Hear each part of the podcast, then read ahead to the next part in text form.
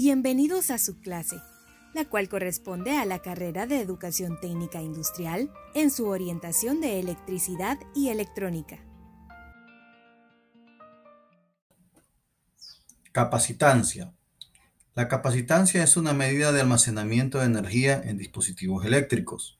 Es posible que haya dispositivos cuya capacitancia sea diseñada para fines específicos o puede ser parte inherente de la estructura del dispositivo y por tanto habrá que aceptar que está presente.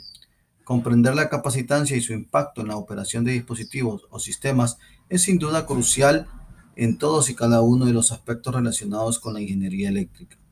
Un capacitor es un dispositivo que almacena energía.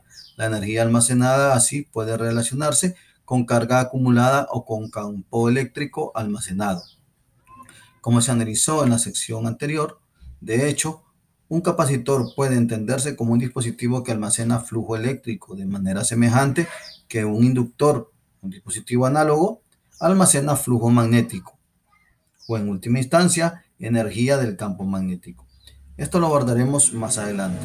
Uno de los objetivos más importantes de este capítulo consiste en presentar los métodos para calcular la capacitancia en varias situaciones, incluyendo geometrías diversas de la línea de transmisión y así poder emitir juicios acerca de la forma en que la capacitancia es modificada por cambios en los materiales o en su configuración.